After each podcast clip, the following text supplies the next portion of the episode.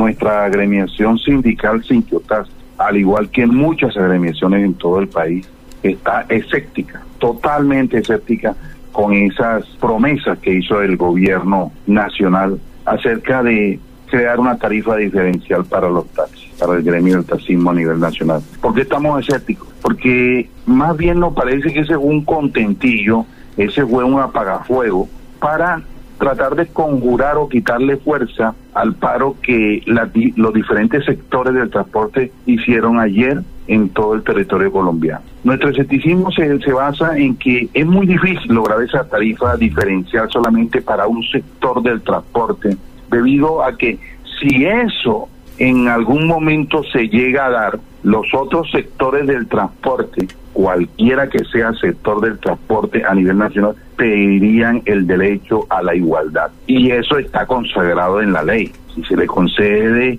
una tarifa diferencial los taxis, los buses intermunicipales, los servicios especiales y todo el servicio público que transite o utilice el vehículo, el, combustible gasolina, también va a pedir el derecho a la igualdad y a todos van a tener que darle. Por ese lado, parece que eso se va a caer porque, porque enseguida salga eso, viene la demanda del derecho a la igualdad. Esa es una. Otra sería la logística para que en ese evento que sucediera, las estaciones de gasolina accedieran a conceder ese descuento. Eso es muy complicadísimo, muy complicado, sería a largo plazo, entonces nos parece más bien que eso es un contentillo para las personas que fueron y asistieron a esa, a esa reunión para tratar de conjurar y quitarle fuerza al paro del día de ayer.